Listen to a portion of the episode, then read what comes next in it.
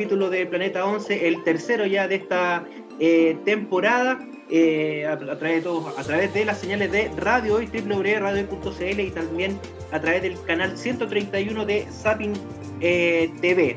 Un día agitado, un día de mucha información en el país. estamos en medio de un proceso eleccionario, así que espero que toda la gente haya realizado como debe ser su, su voto, su voto informado y su voto consciente eso es siempre importante. Y también eh, tuvimos eh, un día de finales, eh, que también estaremos analizando justo con nuestra invitada y también junto a mi querida Ana Vázquez. ¿Cómo estás? Buenas noches.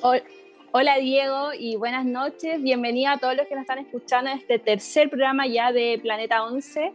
Eh, un día histórico para el país. Eh, ojalá todos hayan aprovechado de participar en lo que se está escribiendo en este nuevo capítulo, eh, la historia de Chile.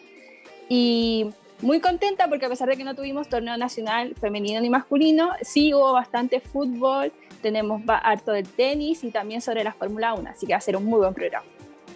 Así es como todos los, los Planeta 11 que ya llevamos ya hace tres semanas que partimos este proyecto que nació a través de las redes sociales y ya estamos ya con un programa de radio. Pero bueno, no voy a hablar más, no voy a dilatar más porque ya tenemos eh, junto a nosotros a Ellen de Grange, quien es capitana de la Universidad Católica, que nos va a hablar de eh, muchas, muchas, muchas cosas que tenemos acá, porque tenemos una lluvia de preguntas para ella, así que tiene que estar dispuesta a todo. ¿Cómo está Ellen? Muy buenas noches, bienvenida a Planeta 11. Hola, buenas noches. Muchas gracias por la invitación y feliz de estar acá, de compartir un rato y poder conversar de, fútbol y de otras cosas humanas. de lo humano y lo divino. De lo humano y lo divino, exactamente. Primero que todo, ¿votó? Primero que todo, ¿voto? Sí, ¿votó o votó? Fue a... Sí. ¿Tengo que decirlo? No, no, yo soy una fiel defensora de que no, el voto secreto. No, no, no digo por qué, solo, digo sí o no. Solo digo sí o no, nada más. No, ¿por qué? Porque es imposible, yo no lo diría. Eh, pero eso siempre importa. Porque don Camilo votó que nuestro control, Ana, yo también, así que estamos todos bien. Es como si te vacunaste o no te has vacunado todavía. No sé. Todos cumplimos hoy día. Eso, eso es lo importante, cumplir. Por quien sea, pero cumplir. Eh, pues ¿cómo estáis? Eh, fin de semana sin fútbol, pero también ahí pegadito, pegadito, a la tele, porque hoy día hubo final de Champions, así que eh, ¿qué tal? ¿Qué tal? ¿Cómo va la vida? ¿Qué tal todo? Todo bien, bueno, ya estamos con dos fechas de campeonato en el cuerpo. Eh, una fallamos, una perdimos, la otra ganamos y nos trajimos tres puntos de visita. y este fin de semana o sea, creo, que fue buena la pausa porque nos tocó un partido duro contra la Universidad de Chile el próximo fin de semana, entonces eso nos dio un tiempito de, de, preparación porque estamos súper concentradas en, en, ese partido que no va a ser un partido fácil, va a ser un partido duro. Eh, lo vamos a jugar en nuestra casa además, que es importante. Y, y, bueno, entusiasmadas con lo que viene con lo que viene de fútbol, con lo que viene de partido y, y con ganas ya de que sea sábado esa es la, como la, ansia de, jugar un, clásico. Eh, bueno, tú llevas muchos años jugando fútbol eh, a nivel profesional acá en nuestro país. Eh, ¿Qué se siente jugar un clásico universitario? siento que a pesar de que tal vez en años anteriores no tenía la, tal vez la expectativa que tiene hoy, incluso este clásico universitario va a ser televisado, entonces va a traer eh, mucha eh, mayor eh, comentario, va a generar mucha expectativa. O sea, siempre el clásico universitario es para la Universidad Católica y para Chile es un, es un duelo tremendamente importante. siempre ha habido una rivalidad grande y han sido partidos apretados, duros. y particularmente este, este duelo para mí, es muy significativo porque la U, la U está haciendo un muy buen torneo, está haciendo un tremendo equipo, se ha reforzado muy bien, si bien se fue una Dani Zamora a Suecia a jugar, que me alegro muchísimo por ella realmente. Eh, eso no quiere decir que la U no tenga buenas delanteras eh, y punteras, muy por el contrario, creo que se reforzó súper bien, ha venido haciendo un trabajo tremendo, impecable, y, y, es duro. O sea, yo recuerdo otros clásicos universitarios años atrás, también uno televisado por CDF en el año 2010, me parece, o 2011, que jugamos en San Carlos, empatamos a uno, eh, y fue, o sea, fue un partido duro, pero yo tengo la sensación de que este es un partido complejo, eh, porque viene haciendo una muy buena campaña la Universidad de Chile. Entonces, ahora, eso no quiere decir que le temamos, eh, quiere decir que estamos muy concentradas, eso sí. Sí, eso, eso quería preguntarte, porque la U ha hecho, van dos fechas, pero la U lleva bastantes goles, tiene un poderío ofensivo importante. Em, hay una preparación especial en defensa, eh, más controlar el balón o buscar opciones de gol. A ver. Tratando de eh, no darle tanta información al rival tampoco. No, no, no nos cuentes tus secretos, no nos cuentes tus secretos. Claro. para, no, para no decir tanto. Eh, a ver, si hay algo que caracteriza a Universidad Católica en general, es una línea defensiva bastante fuerte, eh, rápida y fuerte. hay jugadores que son fuertes, que son rápidas, eh, y donde, donde hemos tratado de, concentrar el, trabajo también tiene que ver con poder tomar el medio campo. creo que es una, es una de las debilidades que hemos tenido como equipo, mm, que defensivamente andamos pero a veces perdemos el medio campo para Chile. Parece relevante también jugar bien reagrupaditas como un bloque y tratar de, evitar al máximo que puedan entrar a, nuestra zona de seguridad.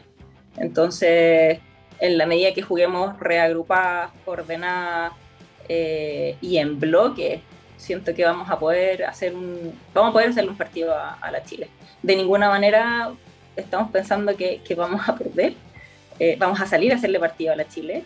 Por supuesto que cuando uno mira las probabilidades, dice, bueno, a ver, las dos primeras fechas de la Chile han sido goleadas. Eh, tampoco han jugado contra los equipos más fuertes, pero si bien uno los mira con, con respeto, eh, no nos vamos a apocar, vamos a salir a hacerles partido y nos vamos a ordenar lo suficientemente bien para poder impedir que los ataques sean muy letales, por decirlo de alguna manera. Obviamente estamos acá porque la próxima fecha tenemos un clásico, eh, por fin tenemos señal televisiva, de decirlo, llega a recibir una señal televisiva la tercera fecha, em, pero también aprovechar de preguntarte, ¿para qué está la Católica en este torneo? ¿Cuál es el objetivo de Católica? Nosotros tenemos como objetivo poder llegar a playoff ese es el primer objetivo que tenemos eh, y estamos trabajando intensamente para eso. Mm, a diferencia de años anteriores, eh, siento que se ha hecho un trabajo físico de pretemporada muy bueno, eh, ya estamos agarrando ritmo de partido, han habido refuerzos que, que han venido a, a, complementar muy bien el equipo. Entonces tenemos, tenemos la esperanza y tenemos el objetivo y la intención de llegar a playoffs y una vez llegado a playoff, entonces vienen los siguientes objetivos, que esto es como partido a partido, ¿no? Eh, quedan hartas fechas por delante y, estamos con confianza de que ese objetivo lo podemos lograr, pero hay que trabajar muy minuciosamente semana a semana para no generar mucha expectativa y, después frustrarnos en caso de que no ocurra. Entonces, eh, si bien ese es como la visión de futuro, llegar a los playoffs, tenemos objetivos semana a semana, rival a rival que es como, vamos trabajando mejor. Y claramente porque en a playoffs solamente avanzan las dos mejores de cada grupo. Y, y ustedes debutaron cuatro, con, cuatro, Perdón, y ustedes debutaron con una rival directo que era, era palestino en, en San Carlos y, y, cayeron. Y enfrentaron después a un Everton que también es un rival súper duro y lo pudieron eh, vencer en, en, en, Viña del Mar. Eh, ante esto, eh, obviamente tú me dices que los playoffs es una de, de las eh, aspiraciones primeras para, la Católica. ¿Te ves al equipo jugando la Copa Libertadores? Recordemos que acá también, claro, la Católica, recordemos que también acá hay un cupo. Sí, em, no todavía, no todavía, pero sí, sí Católica tiene un proyecto de, con el fútbol femenino, está mirando hacia el futuro y se está construyendo.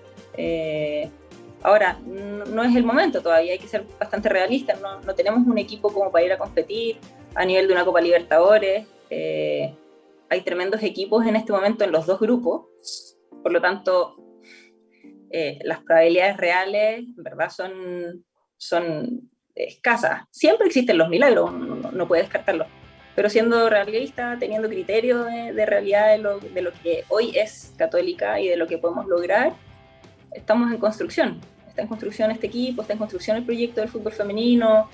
Eh, entonces este año no es un año en el que estamos pensando en una Copa Libertadores o en llegar a clasificar. Eh, me gustaría rescatar, perdona Diego, es que dijiste que estábamos, estaba la Católica construyendo un proyecto a largo plazo en el fútbol femenino, lo que a mí me parece súper bien porque ya hemos visto, por ejemplo, hoy día la final de Champions, cuando los equipos realmente crean un plan a largo plazo, un plan en el que creen, en el que trabajan, pueden existir resultados. Y qué mejor que tú para decirnos eh, si confías o si realmente se está trabajando en ese plan a largo plazo, porque como hincha o espectador de fútbol, uno veía el año pasado, la temporada anterior a la Cato y la Cato ni siquiera tenía el nombre de las poleras y muchas en las muchos de las redes sociales decían, pero ¿cómo es posible esto?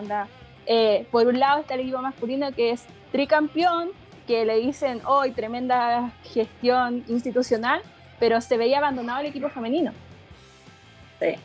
Em, lo, primero, si confío, sí, por supuesto que confío, si no, no estaría, no estaría en Católica, eh, no habría aceptado también la, la, la, proposición y la petición de volver luego de haberme retirado el año pasado.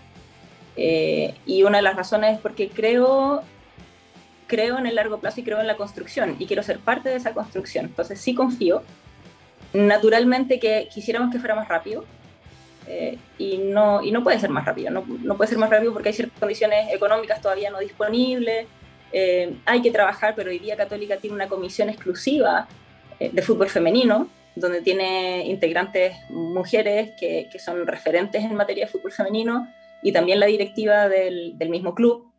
Entonces esa comisión está trabajando para que vayan haciendo avances en el femenino aclarar también que el tema del nombre de las camisetas no era que Católica no, no le interesara ponernos el nombre, sino que había un tema reglamentario de la NFP en términos de los números disponibles. Entonces, solamente se podían estampar números hasta el 30. Eh, y una de, las, una de las cualidades que tiene Católica es que tiene muchas inscritas. Eh, mientras que otros equipos tienen menos de 30 jugadoras inscritas y siempre cuenta con esas jugadoras exclusivamente, Católica tenía más de 30 jugadoras. Y a veces subíamos de categoría a alguna sub-17, por lo tanto no era posible contar con más números de 30 por reglamento. Y eso impedía tener el número estampado, o sea, el nombre estampado en las camisetas. Eh, qué bueno, porque, claro, y qué bueno saberlo, porque pasaba mucho en las transmisiones que era como, ¿por qué no tenemos el nombre en, las camisetas? Entonces, eh, creo que también a través de, de programa nos hemos ido enterando de cosas que uno ve afuera y que no le calzan. Por ejemplo, la semana pasada estuvimos con Verónica Riquelme y a nosotros no nos calzaba que Palestina no estuviera jugando en su estadio. Pero ellas preferían jugar en el estadio donde estaban jugando. Entonces, siempre es bueno comunicarle eso al, que, al hincha y al que está viendo el fútbol. Claro. Sí, sí, sí. Por eso fue solamente un tema reglamentario y el reglamento cambió para este año. Y eso hizo posible que ahora en Católica pudiéramos tener el nombre estampado. De hecho, si ustedes ven, hay jugadores que tienen números pasados los hay números 33, 36, porque el cambió. Entonces eso abrió las posibilidades y podemos seguir contando con un gran número de jugadoras. ¿Y por qué contamos con más jugadoras? Porque en general en el fútbol femenino tienden a haber más lesiones en las mujeres que en, los hombres. Eh, y eso hace necesario tener un plantel más numeroso también. Y aparte el tema del COVID que está todavía latente en, nuestro país. Oye, Ellen, eh, tú hablaste del retiro. Eh, habías anunciado que te retiraba la temporada pasada, sin embargo, eh, volviste. Vimos unos videos institucionales del club. Estaba ahí tú en un auto ahí eh, manejando rumbo a, San Carlos de Apoquindo, el cual eh, mencionabas que te habían pedido volver. Pero la pregunta es otra, ¿por qué decidiste retirarte? Siendo que te encontrabas todavía en condiciones para seguir tal vez una, dos o cuántas temporadas más tú quisieras en realidad. Mm o sea, había decidido retirarme porque en octubre del año pasado, septiembre, octubre, me fui a vivir fuera de Santiago. Y, mm, o sea, por proyecto de vida había decidido vivir fuera de Santiago. y me era inviable poder seguir como yendo y viniendo ya, o sea, entre octubre y diciembre, lo, lo que duró el campeonato, estuve viajando todas las semanas, entrenaba dos días de la semana eh, con el equipo, luego jugaba el fin de semana, hubo partidos, además estaba trabajando los días sábados, entonces hubo varios partidos en los que no pude participar porque tenía que trabajar el día sábado. Eh, y pucha, a mí me gusta estar 100% comprometida, eh, entrenando todos los días que corresponden. Creo que es lo justo para mis compañeras, es lo justo para el equipo, para el cuerpo técnico. por lo tanto, si no iba a estar al 100, prefería como retirarme. Eh, y mis condiciones de vida cambiaron en enero y eso hizo que volviera a vivir a Santiago. Eh, yo estaba en conversaciones con el club para formar parte de la comisión de fútbol femenino y cuando el entrenador se enteró que yo estaba volviendo, eh, comenzó a tener conversaciones conmigo y me pidió que, que me reincorporara al equipo nuevamente y tras darle una vuelta dije ya como ok, porque además dado lo que estaba viviendo en mi, en mi vida personal, me iba a hacer bien estar en el fútbol nuevamente. Así que decidí volver por eso. Yo, yo, tengo, una yo tengo una pregunta, porque aunque no, la gente puede no saberlo, pero este no es tu primer retiro, porque en el 2011 tú ya habías decidido retirarte del fútbol también. O sea, más que, más que retirarme... Eh, Congelaste. O sea, lo, lo, lo, una pausa. claro, yo estaba en la selección, estaba en Católica eh, y había decidido dedicarme, desde el momento que me llevaron a la selección, me dediqué de lleno al fútbol. Eh, pero llegó un momento en que necesitaba pagar cuentas, trabajar, eh, pagar mi arriendo y, y, no me daba nomás. Entonces decidí pausar el fútbol y dedicarme a trabajar, volver a estudiar, seguir ciertas ciertos estudios que tenía ganas de, explorar. Y, mm, y, el 2017, 18, ahí volví, volví a Católica cuando supe que Ronnie Radonich tomaba, tomaba la batuta también de, Católica, que eso me, incentivó mucho. Mm, una muy buena amiga era la preparadora arquera, Bárbara Gisam. Eh, entonces, eso fue lo que me hizo volver, pero no es que me haya retirado oficialmente del fútbol, sino que fue un congelamiento un poquito prolongado pero por condiciones, por condiciones económicas también que me hacían difícil poder seguir jugando. Yo, mi familia vive en Francia, eh, mis papás están allá, entonces como estaba bien, bien sola como para poder dedicarme al fútbol con, con más apoyo. Oye, y ante esta mm, situación que nos, que nos estáis comentando de, de, que tu familia vive en Francia, ¿nunca pensaste en, en seguir tu carrera como futbolista en Europa? Em, yo creo que cuando tenía, en momento cuando tenía como 24 años y acá todavía el fútbol no estaba desarrollado, pensé en, pensé en irme a Francia, pero no, al final como que hice mi vida aquí. En general yo soy bien, bien mamona en, temas del corazón. Entonces ah, tenía mis parejas, no, no, estaba dispuesta a dejar el amor por, por el fútbol. Valiente. muy valiente. Varía, pero en ese momento no, no, no lo hice. Qué, interesante eso, porque eh, hoy en día hay dos chilenas que están jugando en, Francia, como la de Francisca Lara y la, bueno, la tía Neller, que es figura mundial. Eh, y, a veces no sé si te pasa que te, pone a pensar y dice, si el nivel que está hoy el, fútbol femenino en Europa eh, hubiese calzado con una, una Ellen en su, eh, jugando en la selección, por ejemplo, eh, hubiese existido demasiada probabilidad de que tú estés jugando allá.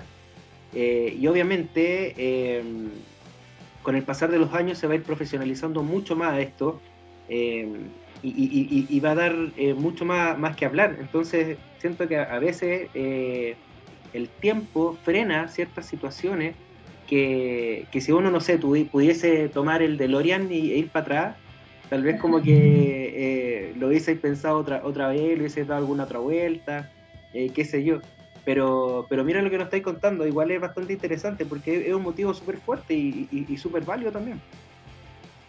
Sí, por supuesto que yo creo que cuando, uno mira en retrospectiva y mira hacia atrás, yo soy de la idea de que nunca hay que arrepentirse de, de las decisiones, porque hacemos las cosas que hacemos porque creemos que es lo mejor en ese momento, si no, no lo haríamos. Eh, por lo tanto, los arrepentimientos, claro, uno piensa que haría ciertas cosas distintas, pero al final siempre hay aprendizaje, siempre todo pasa por alguna razón, eh, y yo confío en eso. Entonces, eh, sin duda que si hubiese habido las posibilidades cuando yo estaba más chica, lo vimos las, becas deportivas para irse a jugar a Estados Unidos y estudiar, si hubiese estado disponible cuando yo era más, no sé, hace 20 años atrás, eh, por supuesto que probablemente mi historia sería otra. Eh, pero esta es la historia que esta es la historia que tengo, me gusta, eh, no la cambiaría, porque al final igual me miro y digo, bueno, ¿cuántas jugadoras de 39 años hay hoy día en el torneo nacional que físicamente y biotípicamente están en las condiciones en que, en que estoy yo?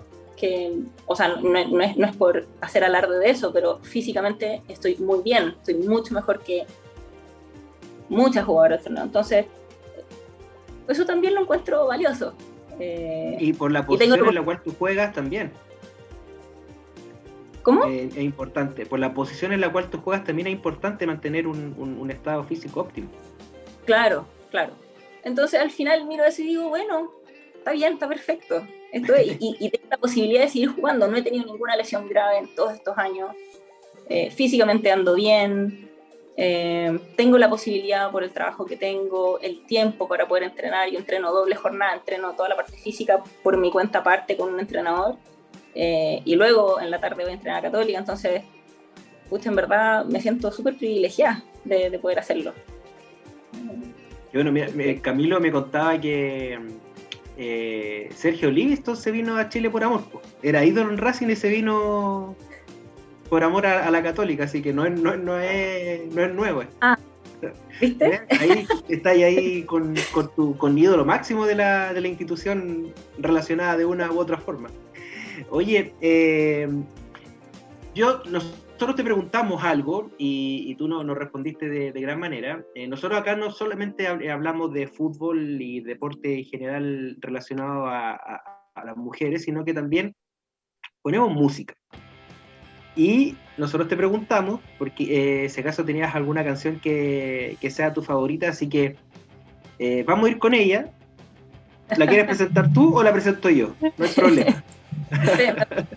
o dedicarla, o si la quieres dedicar. O dedicarla, qué sé yo, como que hoy día tú pones las perillas, o sea, tú, tú soy la DJ eh,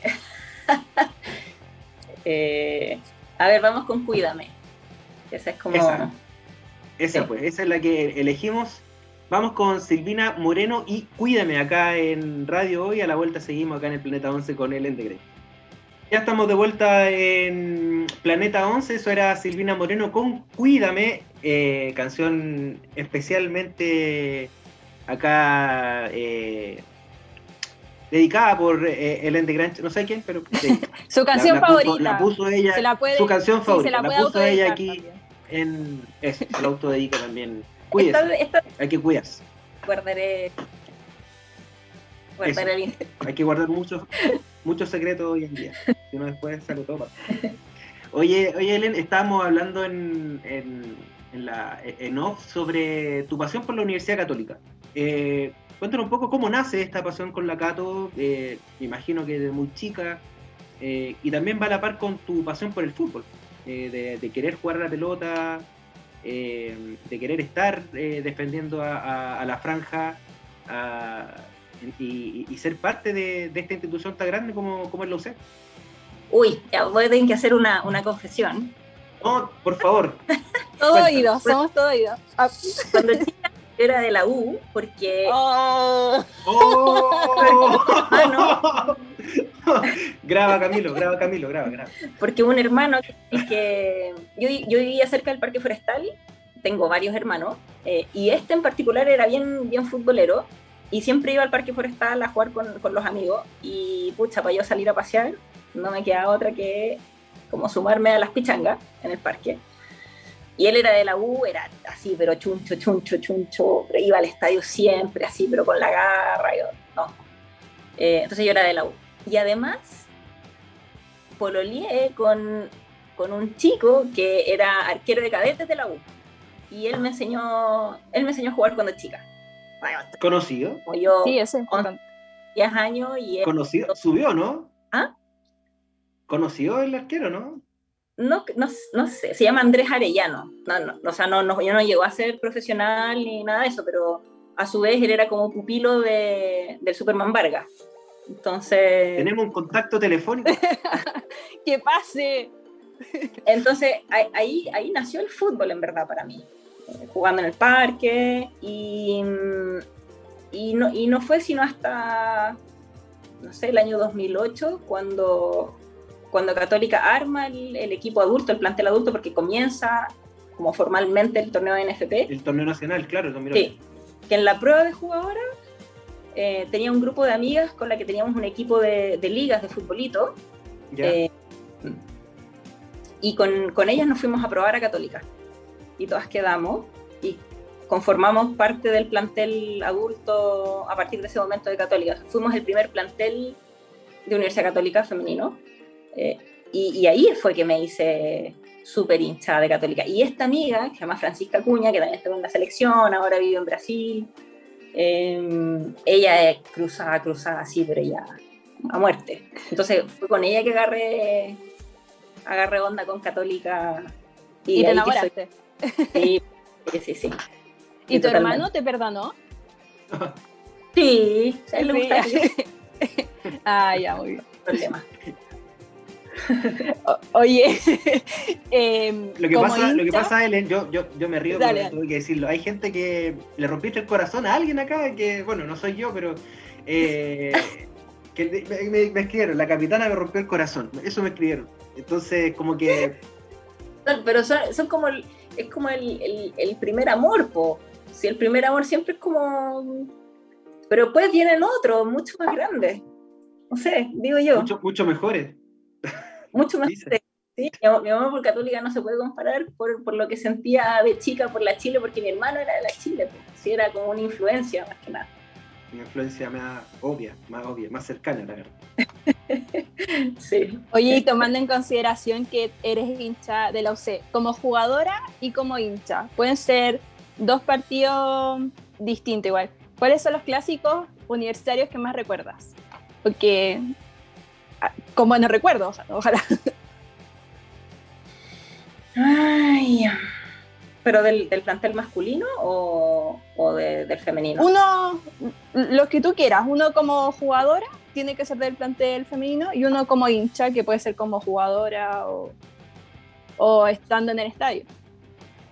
Como jugadora, recuerdo el, el- el del 2009, me parece, que fue transmitido por CDF, eh, donde empatamos a uno y, y salí jugadora CDF, además de ese partido. Por eso lo recuerdo con mucho cariño.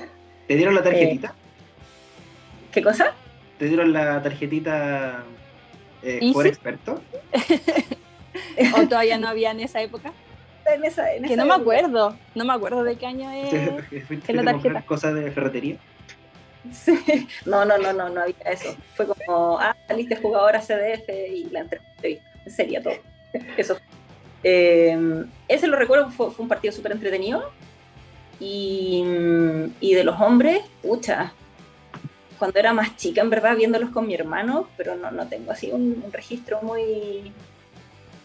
Tal vez como más en la actualidad tengo, tengo el partido precisamente que, que jugamos de preliminar, y ese también lo recuerdo por haber estado viéndolo desde la tribuna eh, el año pasado, televisado, preliminar al partido de Católica, y después nos quedamos viendo el partido de los hombres, que fue un, un- un buen partido también. Yo diría que esos son como los, los icónicos que recuerdo. Y ahora los clásicos universitarios igual los ves con tu hermano. Se pelean, No, discuten. hace tres años, eh, entonces no, ya no, no, no compartimos las alegrías del fútbol, lamentablemente. Así es que los veo, veo solita nomás con, con alguna compañera de equipo o por mi cuenta. Bueno, interesante, pero siempre hay que estar ahí apoyando a- al equipo del cual uno es hincha, y eso es siempre importante.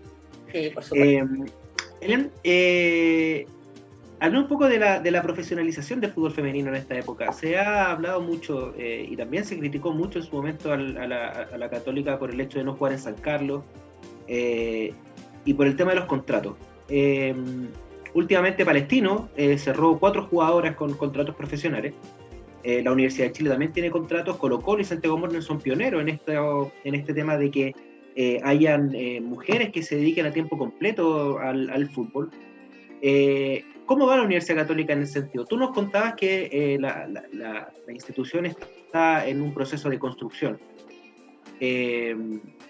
Eh, ¿Es viable para tal vez un año más eh, o desde ya empezar a, cerrar contratos con jugadoras que le puedan dedicar tiempo y no pasen, por ejemplo, lo que tú, lo que tú viviste, que tuviste que dejar un poco el fútbol para poder dedicarte a los estudios y poder también ganar algo de dinero? Eh, yo creo que no es, no es de corto plazo, no es un tema de corto plazo que se debe resolver en, en, el club. Puede que sí, pero por lo que veo, por, por, lo que entiendo, por lo que, por lo que conozco, em, creo que Católica avanza a un ritmo más lento de lo que avanzan otros clubes. Eh, se está trabajando, pero no es, no es algo de corto plazo. Yo diría que tal vez a cinco años, a 10 años podríamos estar hablando de tener realmente una profesionalización, pero no solamente a nivel de, Universidad Católica, sino a nivel nacional. Y aquí yo tengo una mirada bien, tal vez ácida en torno a la profesionalización, porque es fácil hablar de contratos profesionales, eh, eh, pero cuando uno mira los ingresos reales de las jugadoras que tienen contrato y uno mira el costo de vida, no sé si son contratos que realmente le permitan a las jugadoras tener una calidad de vida autosustentable y con posibilidades de... O sea, no es tan así. Entonces, eh, yo soy más de la idea de que si vamos a hablar de profesionalización, ok, que se hagan contratos, que se haga una profesionalización, pero que sea robusta, no que sea para la tele o para proyectar una imagen o para... Por supuesto que es un avance, eh, y ya el hecho que hayan apoyos económicos o que haya un contrato y que por lo tanto hayan cotizaciones de por medio, ISAPRE, etcétera, eh, por supuesto que es importante. No creo que eso vaya a pasar en el plazo inmediato en la Universidad Católica, pero estoy segura que en el largo plazo eso va a terminar ocurriendo porque, porque la línea de tiempo va empujando hacia allá. Eh, y necesariamente probablemente a nivel de FIFA, a nivel de Conmebol, también las exigencias van a ir aumentando. Por lo tanto, va a ser un trabajo progresivo en el tiempo. Católica en general se caracteriza por ir haciendo las cosas de manera más lenta, pero muy robusta. Entonces, no es casualidad que se tenga un equipo que es tricampeón. Eso no ocurre de la noche a la mañana. Hay un trabajo que muchas veces es invisible hacia afuera, pero que a nivel estructural está ocurriendo. Y yo diría que, que esa construcción se está comenzando a gestar. No es que está avanzada, pero se está comenzando a gestar y está apuntando hacia allá. Em, entonces, y, lo otro también es, es, poder entender que en, esta construcción, y esa es una, también nuevamente es una mirada súper personal eh, y más comercial, financiera, etc. las organizaciones, o, recordemos que nos, algunos no son clubes deportivos, sino que son organizaciones con fines de lucro y cualquier empresa tiene como fin último la maximización de utilidades, partiendo de esa base. Por lo tanto, la maximización de utilidades, eh, cuando un proyecto todavía representa un gasto y no necesariamente una inversión, eh, no es la prioridad. Más aún en una situación de pandemia. Por lo tanto, ¿dónde está el foco del negocio? En aquellos ámbitos que, que, son la prioridad financiera, etc. Entonces, eh, yo siento que efectivamente hay clubes que pueden estar haciendo grandes avances, pero desconozco, eh, y, no, y no quiero emitir ningún juicio como taxativo al respecto, pero no sé cómo están los ámbitos, no sé cómo está el ámbito financiero, puede ser que estén inyectando un montón de recursos, pero que financieramente el club esté complicado. Eh, no sé cuál es la realidad de los clubes, entonces yo diría, es importante que un club avance en la dirección de la profesionalización del fútbol femenino, pero sin descuidar sus ámbitos financiero, comercial, etc. Eh, entonces yo diría que Católica está haciendo un trabajo, es, más cauto en ese sentido, es un club más cauto, y más responsable para no descuidar los distintos ámbitos de la organización, teniendo conciencia de que sí o sí se va a tener que hacer cargo del fútbol femenino porque tiene una presión social también. Hay una presión de que siendo uno de los grandes clubes, tiene que responder también a su rama femenina. Porque los otros clubes están haciendo.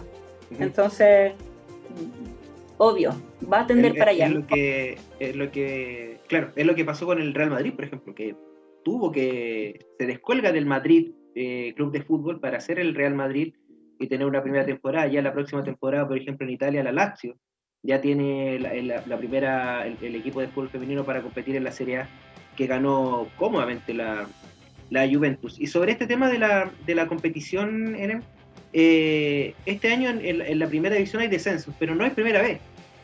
¿Qué te parece sobre eso, de que todavía no existan bases ni se sepa eh, qué va a pasar con aquellos clubes que, o con aquellas jugadoras en realidad, que están en el completo abandono eh, y ya fuera en lo económico, porque eso lo acabamos de conversar, pero en lo futbolístico? O sea, por supuesto que comulgo con, con, las compañeras, colegas futboleras eh, que también quisieran retomar el, su propio campeonato, retomar las actividades, eh, hace un, par de semanas atrás estuvimos haciendo una campaña en redes sociales, todas las jugadoras de la primera posteando que vuelva la, que vuelva la primera vez, eh, a la vez. Entonces, o sea, lo que quisiéramos es que también estuvieran, estuvieran las condiciones para ello. Eh, no sé si es un abandono absoluto, sé que hay, hay interés en la NFP o hay, hay intenciones de poder ir trabajando en eso, pero las condiciones sanitarias son complejas. Y acá recordemos que nosotros estamos con permisos ministeriales para poder hacer la actividad. Eh, y ya, ya ha quedado bien en entredicho el fútbol, tanto masculino como femenino, para realizar actividad deportiva, dada la situación país que estamos viviendo. Entonces, más que, más que un abandono, yo me hago la pregunta de si, si hay ciertos protocolos sanitarios y condiciones que pasan a niveles más ministeriales que impiden que se retome la actividad. Eh, más que haya una mala voluntad o... No, no, sé, no sé, yo creo que es un tema un poquito más complejo que obedece a un aspecto sanitario eh, y que el fútbol de plantel masculino y femenino eh, está siendo privilegiado para poder realizar la actividad. Ni la sub-18 tiene campeonato, ni, la sub ni las divisiones inferiores, por lo tanto, eh, es más o menos la misma realidad. Y yo creo que responde a un tema más sanitario. Bueno, esperamos que eso sea, se arregle pronto. Claramente. Un tema que se arregle, se arregle bastante, bastante pronto. Ana. Eh, sí, queremos agradecerte, Ellen, eh, por haber estado acá hoy día, eh, a, a, esta hora también. Eh, si tiene algún mensaje para la hinchada de la Católica que, que, las quiere ver en el clásico de la próxima semana. Eh, por supuesto, vos dejarlo a todos invitados que, cantando el himno y todo. partido, que vean el partido, que ojalá la mayor cantidad de gente para hacer rating también tengan la tele prendida, vean el partido, nos apoyen. Eh, y agradecerle el, el, espacio, el tiempo, la conversa y bueno, feliz de haber compartido un ratito con ustedes desearles mucha suerte, dado que este es el tercer programa. Sí. Muchas gracias. Y pasó, pasó, volando, volando y... Sí, se nos pasó volando. Eh, Muchas gracias. Eh, la verdad, sí, eh, y también siempre es bueno volver a conversar estos temas y más con jugadoras porque también nos enteramos desde su punto de vista. Porque nosotros no sabemos cuál es la interna de los equipos, cuáles son los deseos de las propias jugadoras, y algunas veces para que después la crítica, crítica igual sea constructiva y no nos quedemos solo en el mensaje por redes sociales. Así que muchas gracias eh, por acompañarnos hoy día nuevamente. Eh, éxito a la Católica en este torneo, que ojalá alcance los objetivos, que el, club la apoye y que la hinchada esté presente. Muchas gracias. Nos veremos por ahí entonces. Sí, pues. estamos viendo. Sí, pues, lo vamos a transmitir, de hecho. Ah, Nosotros como radio vamos a transmitir el partido, así que vamos a estar ahí atentos a todas tus actuaciones, Helen, también y a, la Universidad Católica. Ya, pues, bacán. Muchas gracias. Cuídense, que estén bien. Chao, Elen, que esté muy bien. Y nos vamos con una canción de Rocío Peña, Nube Negra. Ya volvemos.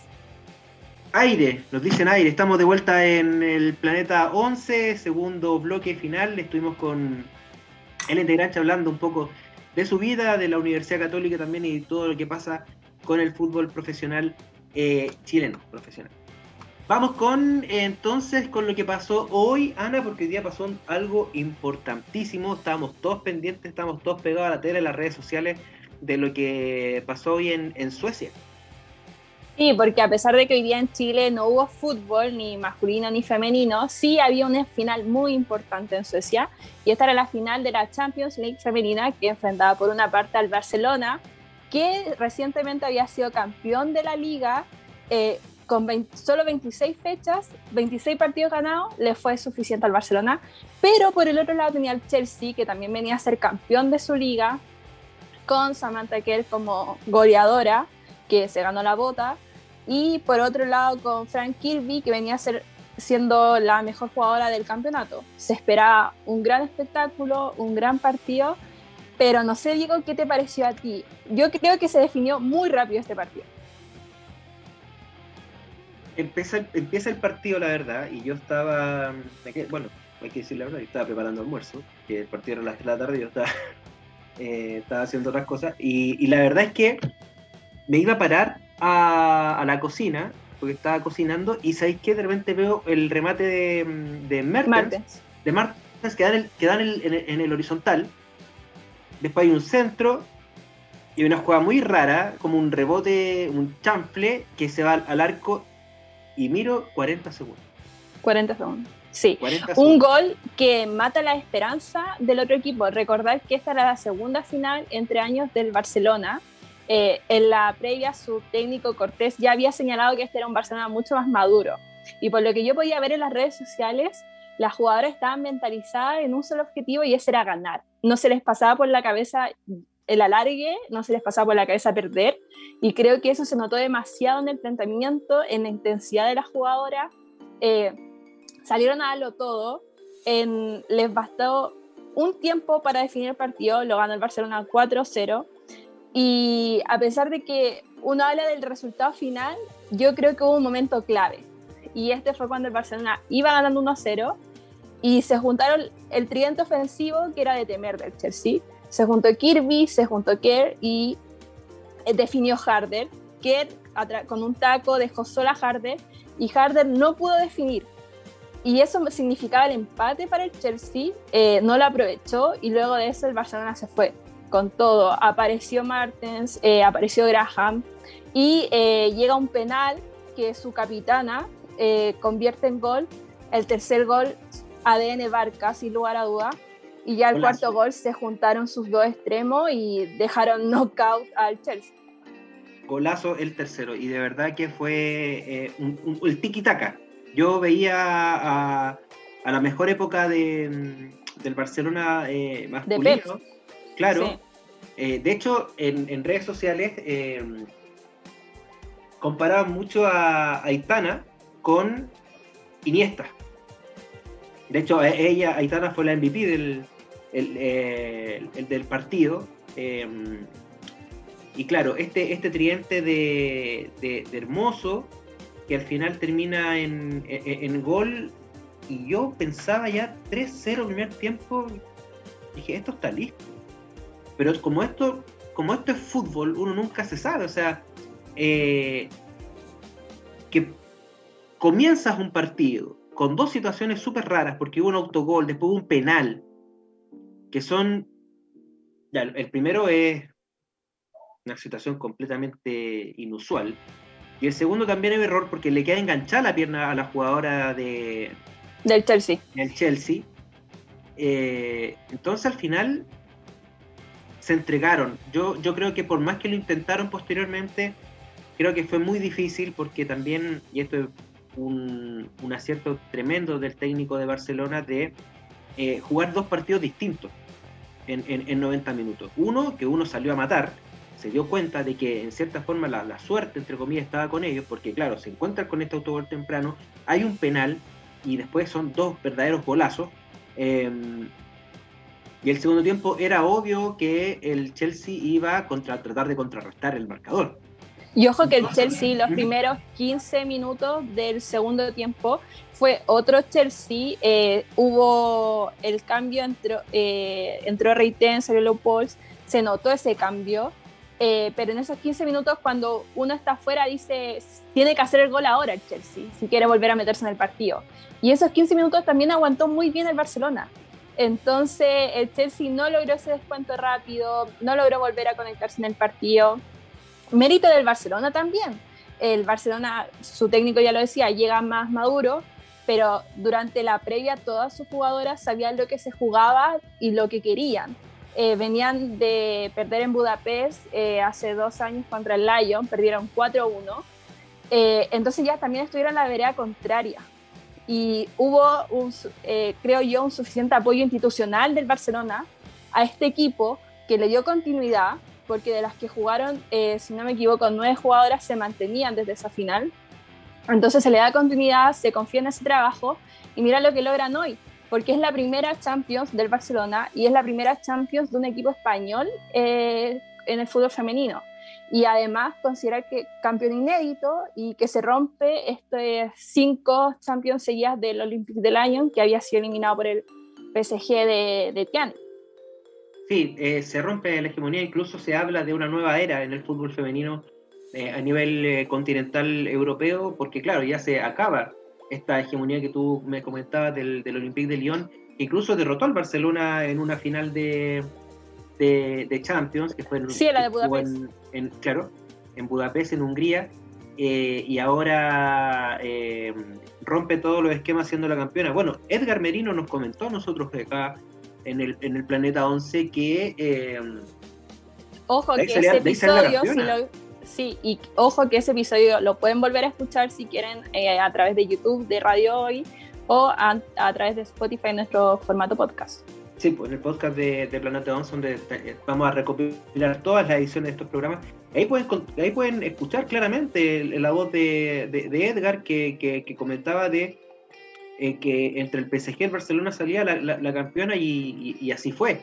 Y importante también para, para España que también como nos mencionaba él, el, fútbol español comienza ya a surgir y, es una, clara muestra de ello, y también como lo que fue con la España masculina que fue campeona del mundo.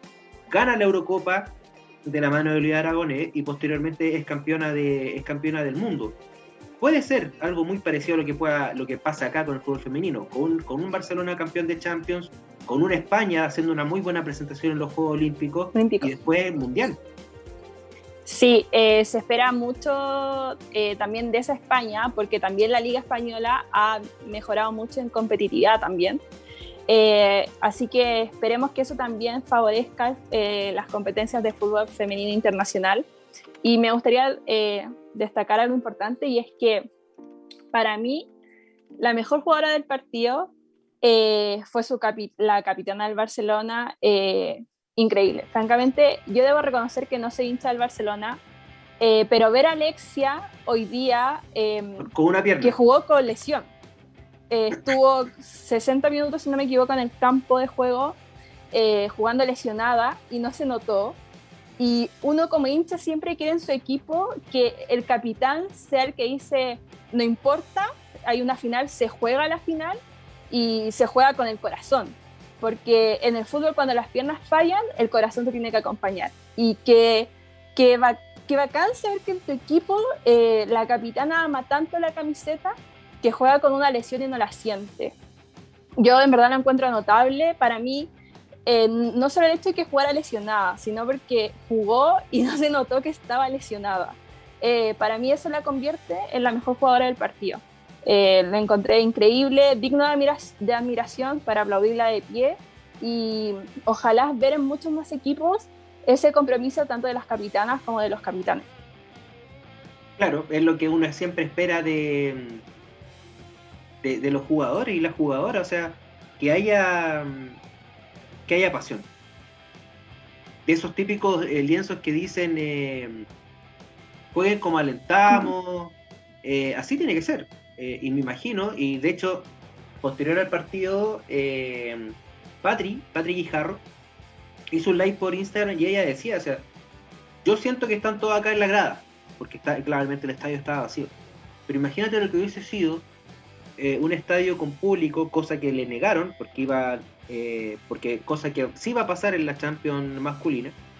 Eh, estar lleno de gente, celebrar la primera vez, la primera obtención para, para el club, la primera obtención para España, y también la consolidación de una primera Iberdrola que está atrayendo a las mejores jugadoras del mundo,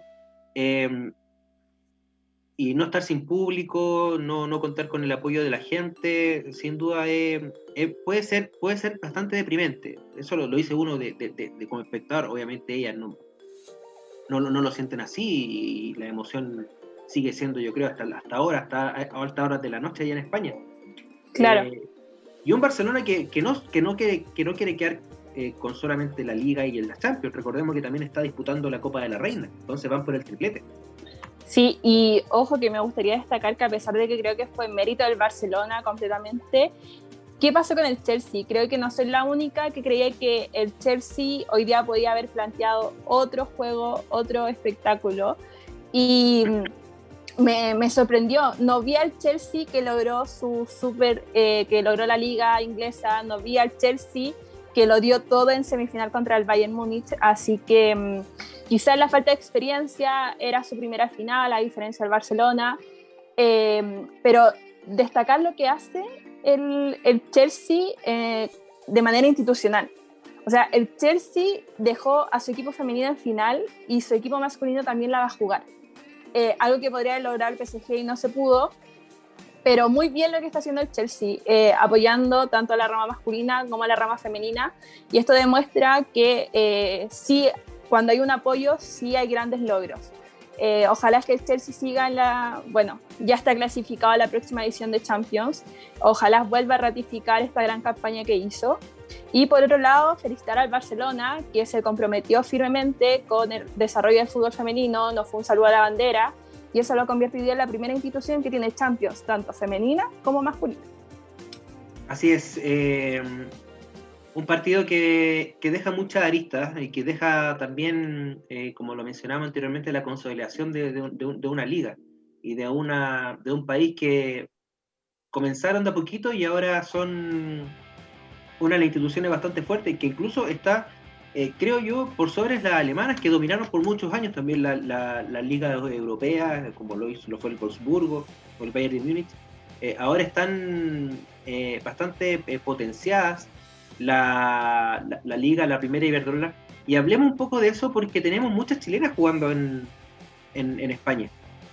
Sí, recordar que en el Rayo Vallecano, equipo de Madrid, está Camila Sáez y está Yanara Edo el Rayo Vallecano está luchando por no descender. Eh, hoy día eh, jugó, jugó Camila ah. Sáez de titular. Ayer. Y, eh, ayer. Y entró Yanara al, al, minuto 76, si no me equivoco yo. Sí, jugó el, el, último cuarto de partido. Sí, así que ojalá el Rayo se pueda salvar del descenso, logre este objetivo eh, seguir en primera y que las chilenas sigan ahí también, porque además de ser una muy buena ventana, le da esa competencia necesaria para que al momento de llegar a la, selección eh, tengan otro roce. Sí, son jugadoras eh, seleccionables completamente, son parte de la, imagino, del titular, de, no existir, de no existir, esperemos que no, alguna elección o algo, algo, algo anómalo, van a ser parte de la delegación chilena que va a ir a, Tokio. Le faltan cuatro partidos al, al, al Rayo Vallecano está cinco puntos sobre la línea del, descenso en España. Recordemos que en España descienden cuatro equipos de las 18 y está el Español, Deportivo La Coruña, el Santa Teresa Badajoz, donde juega eh, Nayadet López, que de hecho en el partido que, tuvo, porque eh, derrotaron no, perdón, empataron con la, con las sublíderes, ex sublíderes, que son el, Levante, eh, empataron uno a uno, ella eh, asistió en el, en el gol del, Santa Teresa y fue de, visita a un, Levante bastante poderoso y que perdió. Y la, opción de, clasificar directamente a la Champions League del, próximo año, cosa que sí tomó el Real Madrid y va eh, por primera vez en su primer año de vida a la, a la Champions League del próximo año. El Levante, que cuenta una de las figuras eh, más importantes Estefanía Banini, seleccionada argentina, ex Colo Colo, eh, y está ahí, tercer puesto, 63 puntos, pero también sigue ahí en la línea de la de, Champions League femenina.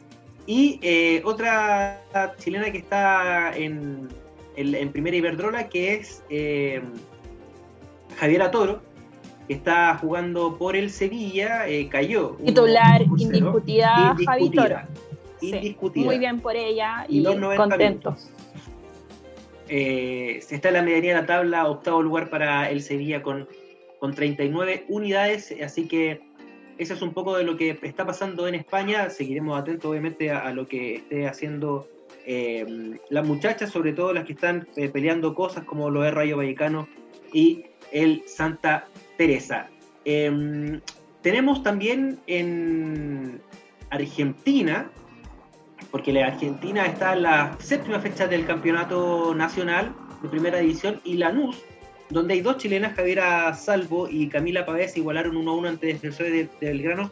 ¿Qué es lo importante de esto? Gol de Javiera Salvo en un cabezazo tras un córner eh, servido por parte de las Granates, eh, que le da la, la, victoria parcial posteriormente al final. No lo pudieron eh, abrochar y, le empataron Defensores de Belgrano. Seis puntos tiene eh, Lanús, séptimo puesto en el grupo A, que lidera cómodamente Boca Juniors, 16.5 triunfos y solamente una derrota. Y em, el rumor de la semana, el escándalo de la semana. Así es, porque eh, suena Tiane Endler, eh, recordar que le preguntamos incluso a Edgar, eh, director de Solo Cracks, que es su representante, eh, ¿Qué pasa con el futuro de Tiane? Porque Tiane eh, puede renovar con el PSG o puede estar negociando libremente. Y suena Tiane en el Olympique de Lyon, como ya mencionamos anteriormente. Esta fue la seis, cinco años en final ganando la Champions. Este fue el primer año en que no lo logra y que quedó eliminado contra el PSG de Tiane. Tiane que tuvo una tapada espectacular en los últimos minutos del partido. Y ¿A ti te gusta el Olympique del año para ti? ¿Sabes lo que pasa? Es que este equipo eh, se desmanteló, se está desmantelando completamente. Entonces, ese es el, ese es el problema que está, que está pasando y por eso existe este rumor de, de Christian Eller. Eh, recordemos que una de las figuras eh, más importantes de Francia, diría yo, y no solamente del Olympique de Lyon, decidió partir, como es Le Sommer, quien va a la filial del Olympique de Lyon, que es eh, el Olympique Reims, que está en Estados Unidos. Y entonces va a haber una, reestructuración por parte del, Olympique de Lyon, donde Christian Heller también es eh, prioridad para, para las rivales del PSG, aunque Leonardo, quien es el director deportivo de la institución, señaló que eh, él es prioridad para eh, renovar. Así que vamos a estar atentos a lo que, a lo que pasa durante eh, estas semanas porque recordemos que ya el, proceso de fichaje va a comenzar. Aunque yo creo que esto no, sabemos si va, se va a cerrar, si renueva o no, antes de los Juegos Olímpicos o, o posterior a ellos. Y ojo que el PSG tampoco es que esté manteniendo a todas sus jugadoras. Suena fuerte, eh, se da casi por hecho que Irene Paredes, que es la capitana, la patrona de la defensa, se va al Barcelona. Claro. Así que... al final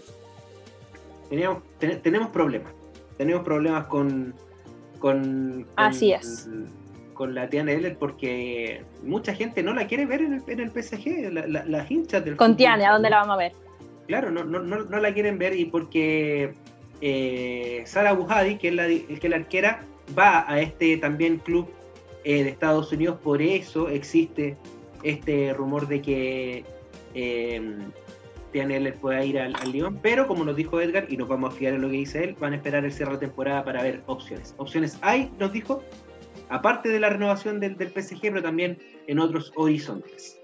Em, eso pues, eh, con el tema de las chilenas en el extranjero también seguiremos. Ah, y obvio, la Cote Rojas goleadora absoluta ahí en, Australia, anotó también eh, otro, otra anotación por el Salisbury Inter, ya lleva seis goles en tres partidos jugados. Eh, tenemos programación para la próxima semana. Recordemos que vuelve y retorna el Campeonato Nacional de Fútbol eh, Femenino. Te cuento la fecha, Ana, en, un, en un segundo. Mientras recordemos que, como lo mencionamos con Ellen, está el Clásico Universitario como uno de los partidos más importantes de la, de la próxima fecha y será televisado, al fin será televisado. Sí, eh, bueno, qué lamentable. Llegamos recién a la tercera fecha, recién vamos a tener televisado un eh, partido, eh, porque es el, clásico universitario. Em, bueno, esperemos que más adelante se puedan televisar más partidos, sobre todo eh, con equipos que tienen problemas para transmitirlos por su propia cuenta.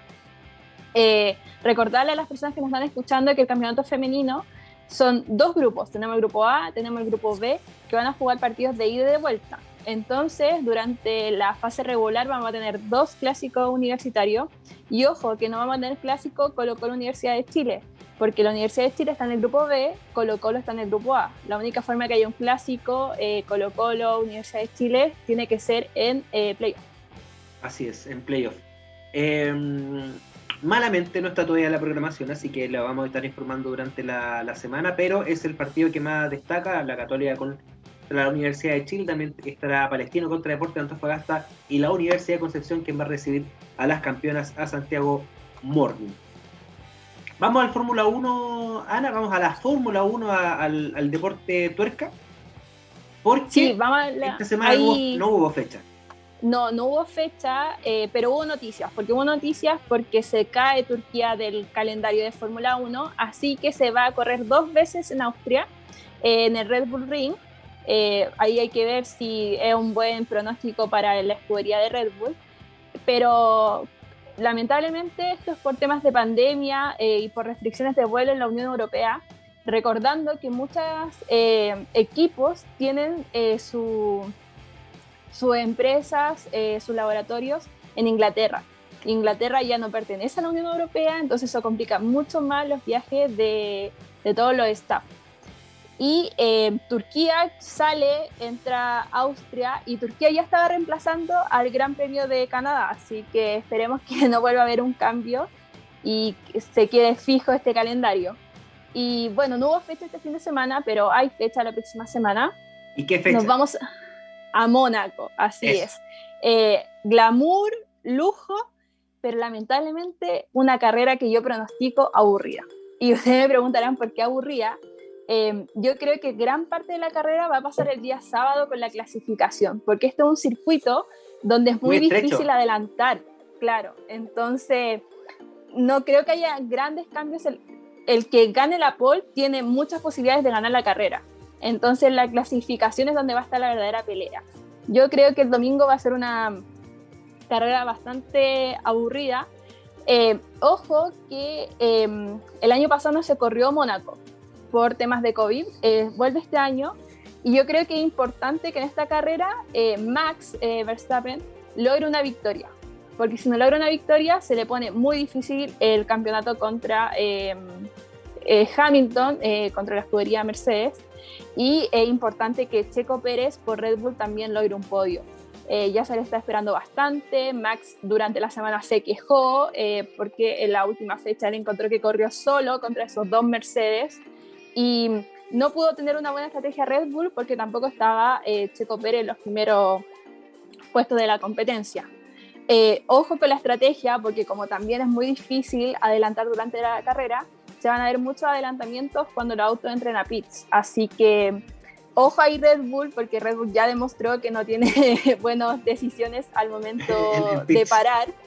Claro, así que, y quizás, eh, no quiero ser pájaro de mal agüero, pero tenemos varios eh, pilotos eh, este año que cometen errores infantiles. Y por ejemplo, por ejemplo, yo, sé quién, yo sé quién va a decir usted. Dígalo. Sí. Su favorito. Mazepin. Con ese Haas, que sabemos que es como un tractor, avanza bastante lento, tiene muy poco ritmo. Es un pero, piloto. Claro. Bueno, el dinero manda, ¿no? Todos, todos pues, sabemos eso. Obvio. Y yo creo que tanto él como la Latifi de Williams pueden generar grandes problemas y pueden eh, ocurrir un safety car eh, que obviamente siempre le entrega esta emoción eh, extra a, a, las carreras. Así que ojo con eso, ojo con McLaren, que Dani Ricardo ya está logrando un buen ritmo con el auto, se vio bien en la carrera anterior, puede generar diferencia en Mónaco, una carrera que ganó estando en Red Bull en el 2018 y ojo también con Lando Norris. Un Lando Norris que ha sido la sorpresa de este, de este campeonato 2021. 94 puntos tiene Hamilton, 80 tiene Max Verstappen y luego baja 47 que es Valtteri eh, Bottas. Em, y a nivel de escuderías, eh, Mercedes tiene 141 puntos y Red Bull tiene 112, luego baja McLaren con 65. Campeonato de Mónaco, el Gran Premio de Mónaco, 78 vueltas eh, se va a disputar entre el 21, 22 y 23 de mayo, las pruebas libres, la clasificación y luego la competencia, como nos contaba Ana. Espero que llueva. Eso eh, me gusta la lluvia en Mónaco. ¿Sí? ¿Te gusta? Me gusta. Es que en realidad le pone más emoción más, sabor, porque es tan fome. Si es verdad, Mónaco es fome. Eh, es un, un circuito tradicional pero que sea tradicional no quiere decir que sea, que sea entretenido. Así es. Y, ya vimos dos carreras anteriores que para mí también fueron fome, así que esperemos un poco más de sabor estas semanas que vienen. Así es, un campeonato que tiene 23 competencias y termina ahí en diciembre, en, Abu Dhabi. Eh, se nos acabó el tiempo, querida Ana. Lamentable, lamentablemente, todavía nos quedan varios temas. Solo decir que se nos viene una semana bastante noticiosa, vuelve el fútbol nacional, hay definiciones en el extranjero, muy buenas definiciones en la Liga, eh, Española. la Liga Española y en la Liga de, Francia también, que tenemos ahí el PSG. Alguien. Y se nos viene tenis también, así que ahí vamos a estar atentos. Síganos en nuestras redes sociales, en el Twitter, Diego. En el Twitter estamos en el planeta-11 y en Instagram planeta11-bajo.